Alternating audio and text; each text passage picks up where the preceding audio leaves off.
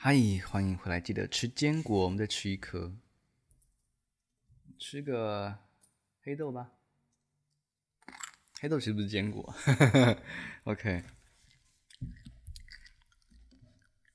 我们继续来读《矽谷思维》啊、成的成长思维这一章。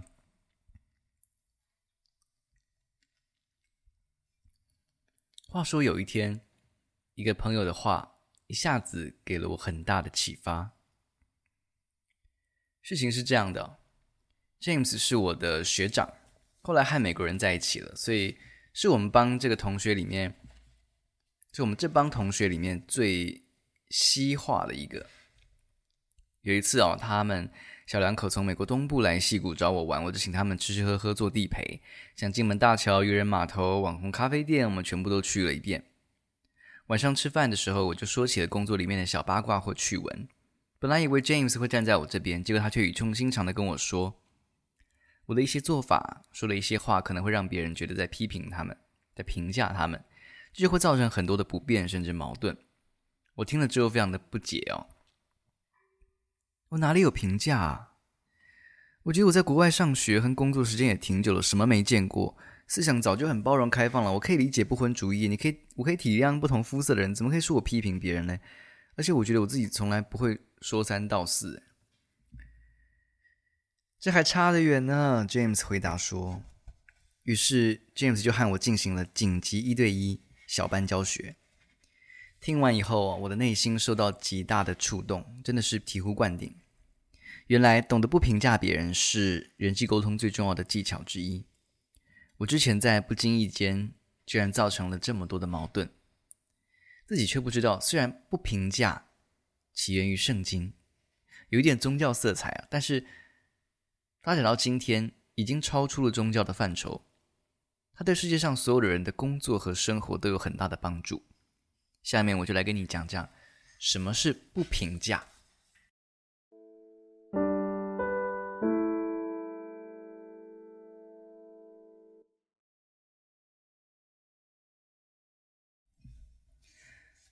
这里说的不评价哦，就是不随便使用你的标准来评价另外一个人，judge 另外一个人，包括他的行为举止、外貌、性格、爱好、取向等等。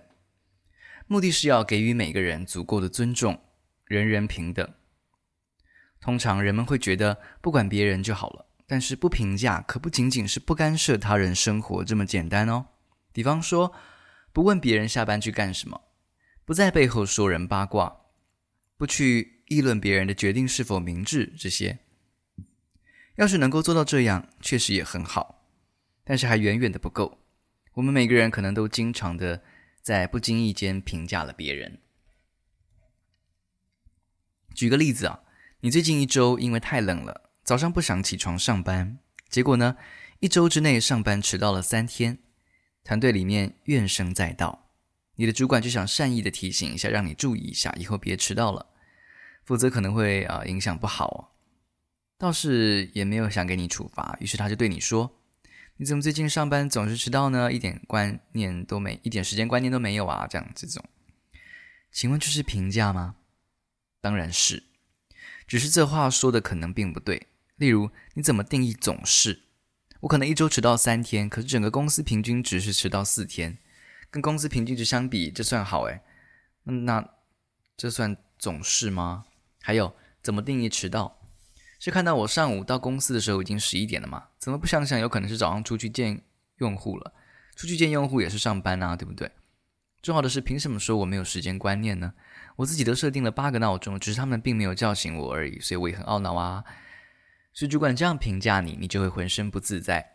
随之而来的就是狡辩推诿、怒火中烧啊，胡乱的蛮缠，再来可能是辞职，而你的公司也会因此白白损失一员大将，重新招聘、重新培训，还要熟悉工作，很久以后新人才能够全速的运转。你看，雇主其实都有成本损失，随便评价别人，其实就是各类争端的开始哦。那怎么办呢？我的学长 James 跟我说：“你想要学会不评价，倒也简单。第一步就是你懂得说事实。还是那个例子，如果主管换作是这样跟你说：“我发现你最近一周有三天都迟到了，是怎么了呢？”这就是在陈述事实，而不是评价。根据研究表明，人在听到事实的时候，普遍会欣然接受，因为不好狡辩。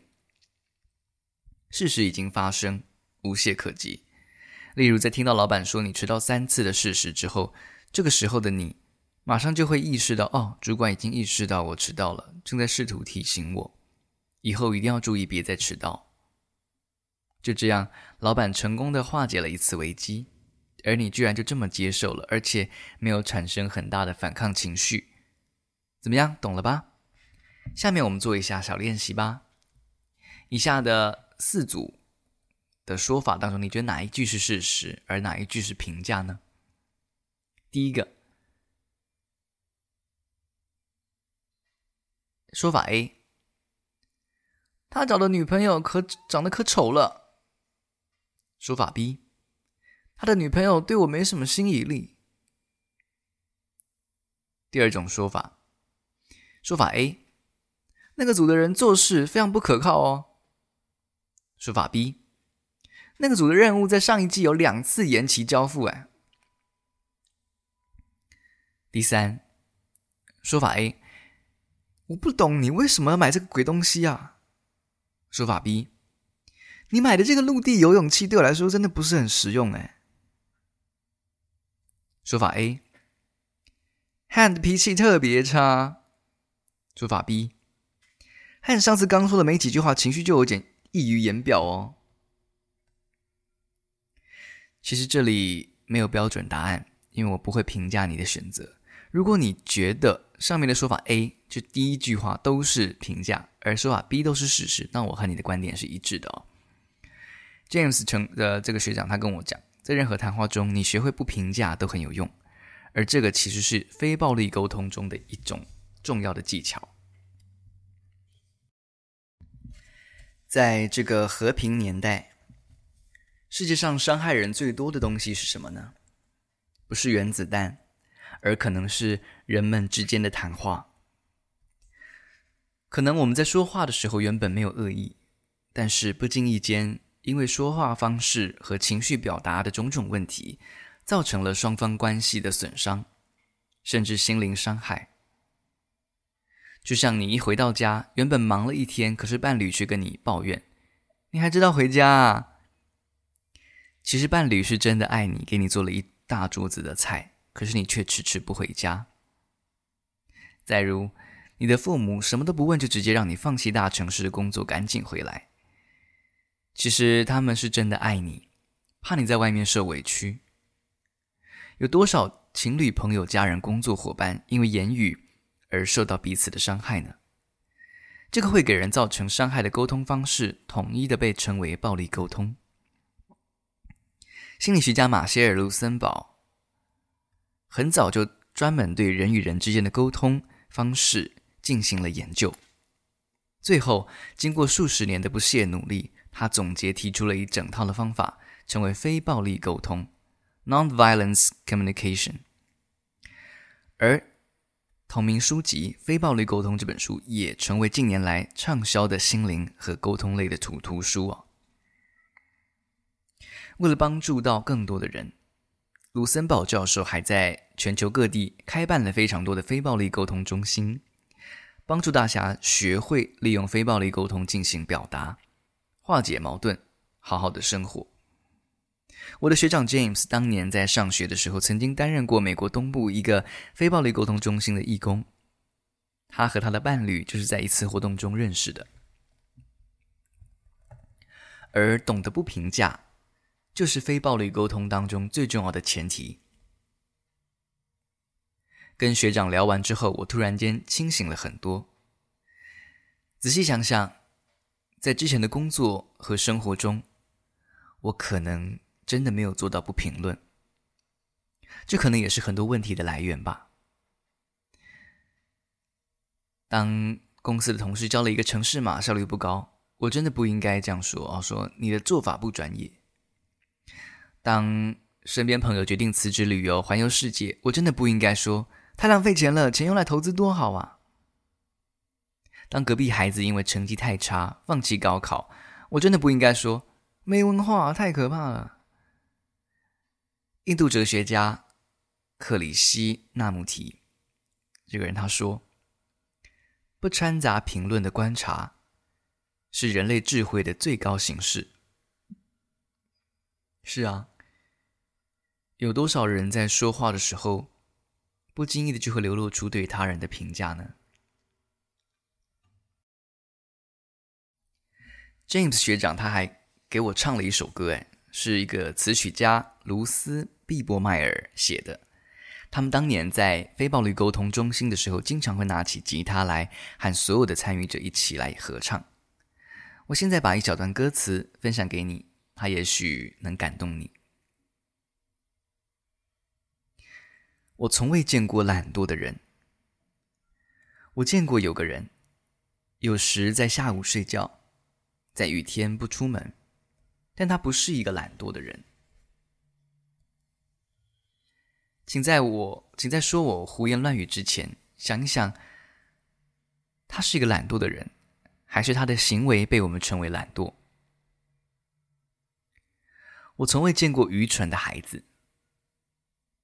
我见过有个孩子，有时候做的事情我不理解，或不按我的吩咐做事情，但他不是一个愚蠢的孩子。请你在说我愚蠢之前，想一想，他是个愚蠢的孩子，还是他懂的事情与你不一样？我们说有的人懒惰，另一些人说他们与世无争。我们说有的人愚蠢。另一些人说，他学习的方法有区别，因此我得出结论：如果不把事实和意见混为一谈，我们将不再困惑，因为你可能无所谓。我也想说，这只是我的意见。现在回想，在我第一次听完这首歌的时候，我的手都是颤抖的，真的是感受到来自心底的震撼哦。现在非暴力沟通的歌曲在全世界有无数的网友录制，然后在 YouTube 上，在在世界各地传唱。在你学会不评价之后啊，我们就可以学习非暴力沟通的后面几个要素了。对于任何交流的过程，都可以使用非暴力沟通。它包含有四个要素：懂得区分事实和评论，体会和表达感受，表达和理解需求。明确的提出请求。第一个要素，懂得区分事实和评论，是开始也是最重要的部分。上面已经讲过啊、哦，本质上就是懂得不评价别人。还是上面那个，你一回家，伴侣就说：“你还知道回来啊？”这个例子，这时候在家的伴侣应该说事实，比如说，你好几天都加班到十点多才回家，而且一到家就打游戏。第二个要素，体会和表达感受。这个要素的重点在于感受。你要是觉得委屈了，就要明确的说出来，而不是说别的，比如说讽刺对方啊、挖苦别人啊等。还是那个例子啊，丈夫回家晚了，如果你是妻子，那作为伴侣，你可别一上来就劈头盖脸的问他：“你还知道回来啊？”而应该说：“我觉得不开心。”这样做可以让情感。得到最准确而有效的传递，否则对方只能够得到表面上传递的信息，那就很容易恼怒啊，而这个恼怒就会掩盖语言背后美好的一切。这时候，丈夫可能会跟你吵架，觉得你不体贴。另外，作为倾听者的一方，最好能够透过倾听对方的描述，抓住他的真实感受。如果你是丈夫，在你听到妻子说“你还知道回来啊”，第一时间不是去跟他吵架，而是试图理解对方为何这么说。是不是他很担心你，还是他想你了？这时候你可以上去抱住你的伴侣，说让你担心了，效果可能会更好哦。同样，当你听到你的同事跟你说“抱歉，我这工作没做好”，其实你要理解他在表达失落和苦闷的感受。这个时候，你可以给他鼓励。我这里总结了几个常见的正确表达感受的词语。表达正面情绪的有兴奋、喜悦、自在、感动、幸福、平静；表达负面情绪的有害怕、担心、焦虑、着急、紧张、不舒服、羞愧、尴尬、遗憾、内疚、嫉妒。第三个要素，表达和理解需求，重点在于需求。任何表面上的负面情绪，研究这个深层的原因，都是表达者有某种需求没有被满足。例如，在职场中，你看到同事对你态度不好，可能是他想要升职加薪的需求没有被满足，从而乱撒气啊。还有，作为一个产品经理，发现自己怎么都说服不了上级再多给你一些资源的时候，可能是你们组之前的表现并不能够满足上级的需求，所以对你们不满意。作为聆听者，我们要有能够找寻对方需求的能力。找到之后，我们可以在对话中点出对方的需求，这样往往会有奇效。作为表达者，在做到了三上面三个要素之后，就可以走到最后一步了，就是明确的提出请求。看上去好像水到渠成了，但是一定要记得表达。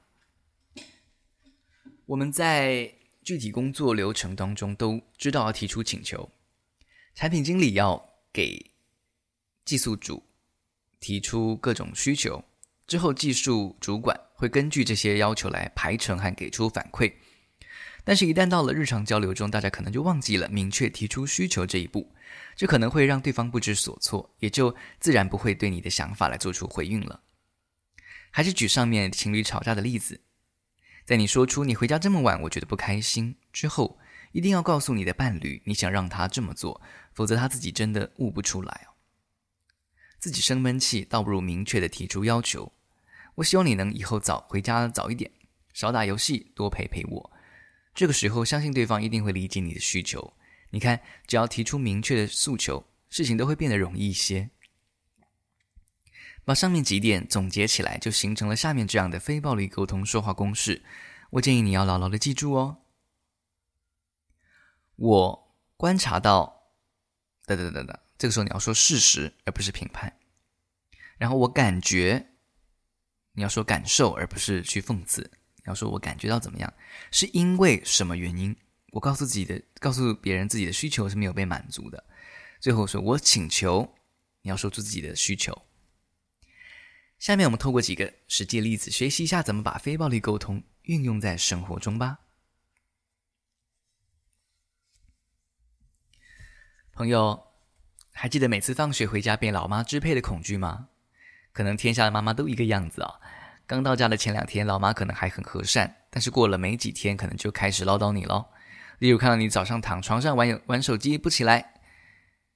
普通的妈妈就会说：“你眼睛我看是不想要了哈，你都那么大个人了，一天都没有出点出息，懒死了你。”来，我们来套一下非暴力公式吧。老妈可以完全像这样面这样说：“我观察到你这几天回家，经常早上醒了也不起床，就在床上玩手机，你也没有跟我聊聊天，我感觉有点不开心了。是因为我想更了解你，想跟你亲近，但是你却一直在跟手机在一起，还经常傻笑。”我希望你在家的时候，你能跟妈妈多说点话，好不好？告诉告诉我你在外面都发生什么事？怎么样？如果妈妈这样说，子女是不是突然就能够理解自己的妈妈多一些了呢？以后如果你在互联网企业工作的时候，应该知道怎么使用这个技能了。如果你是一名设计师，发现作为工程师的我没有按照你的设计稿来实施。与其直接过来对我破口大骂，说我不尊重你，不如试试像下面这样说：Han，我观察到你昨天完成的测试版 App 的字体间距和颜色有一点问题，没有照我的设计稿来实现，我感觉有一点失望。这是因为我辛辛苦苦花了很多小心思做的设计没有实现出来。我希望你现在能把它改一下吗？对了，除了在表达负面情绪的时候，你需要利用非暴力沟通，在表达正面情绪的时候，例如表扬或者感激别人的时候，你也要记得使用，否则有些表扬可能也会带来一些问题。有个笑话哦，说的是印第安人跟别人吹嘘自己的坐骑：“我的马是整个西部最快最好的马。”结果他的马在喃喃自语说：“天哪，怎么办？我的主人抛弃了我，他买了另一匹整个西部最好的马啊！我失业了。”其实哦，上面的通用公式同样适用于表扬。当然，有时候我们并并不需要对方做什么。那么最后一个部分，我请求也可以省略哦。例如，你在看了我的书之后，你想要给我一个赞，嗯，你除了说真好以外，你还可以试着利用非暴力沟通来说：我读了你的书，你在第五章的第二节写的内容很好，我感觉很幸福，内心充满了力量，是因为我最近也有相同的烦恼，你帮我解惑了。我希望你能够继续写出更好的作品。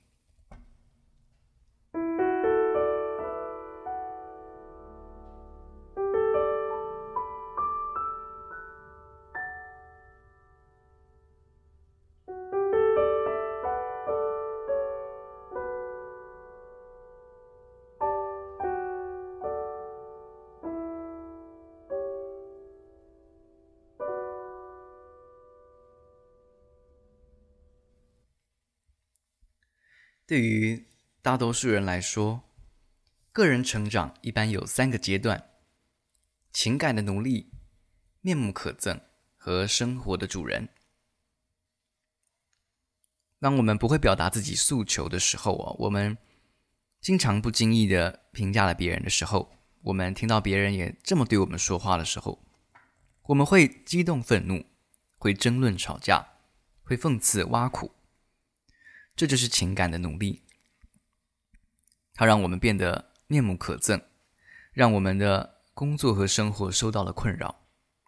但是，当你逐渐的能够有意识的理解别人，找寻别人话语里面透露的感受和需求的时候，你会发现你能掌控自己的人生，你会真的跟自己和解，发现世界的美丽。当人类还是婴儿的时候，还没有说话的能力，只能靠哭闹来表达情绪和诉求。那些饥饿、口渴、不舒服、冷了啊、热了啊。后来你学会了说话，语言就成为了我们内心的一扇窗户。当我们善于利用非暴力的沟通，就是把窗户擦亮了，让各种想法能在人群中清晰的传递，而不善于利用。非暴力沟通就是让窗户封闭，变成了墙。这堵墙让人和人之间心生隔阂。最后，希望你我都能打开自己一扇扇明亮的窗户，让那些闪耀光芒的爱照亮人间。我们下一集见。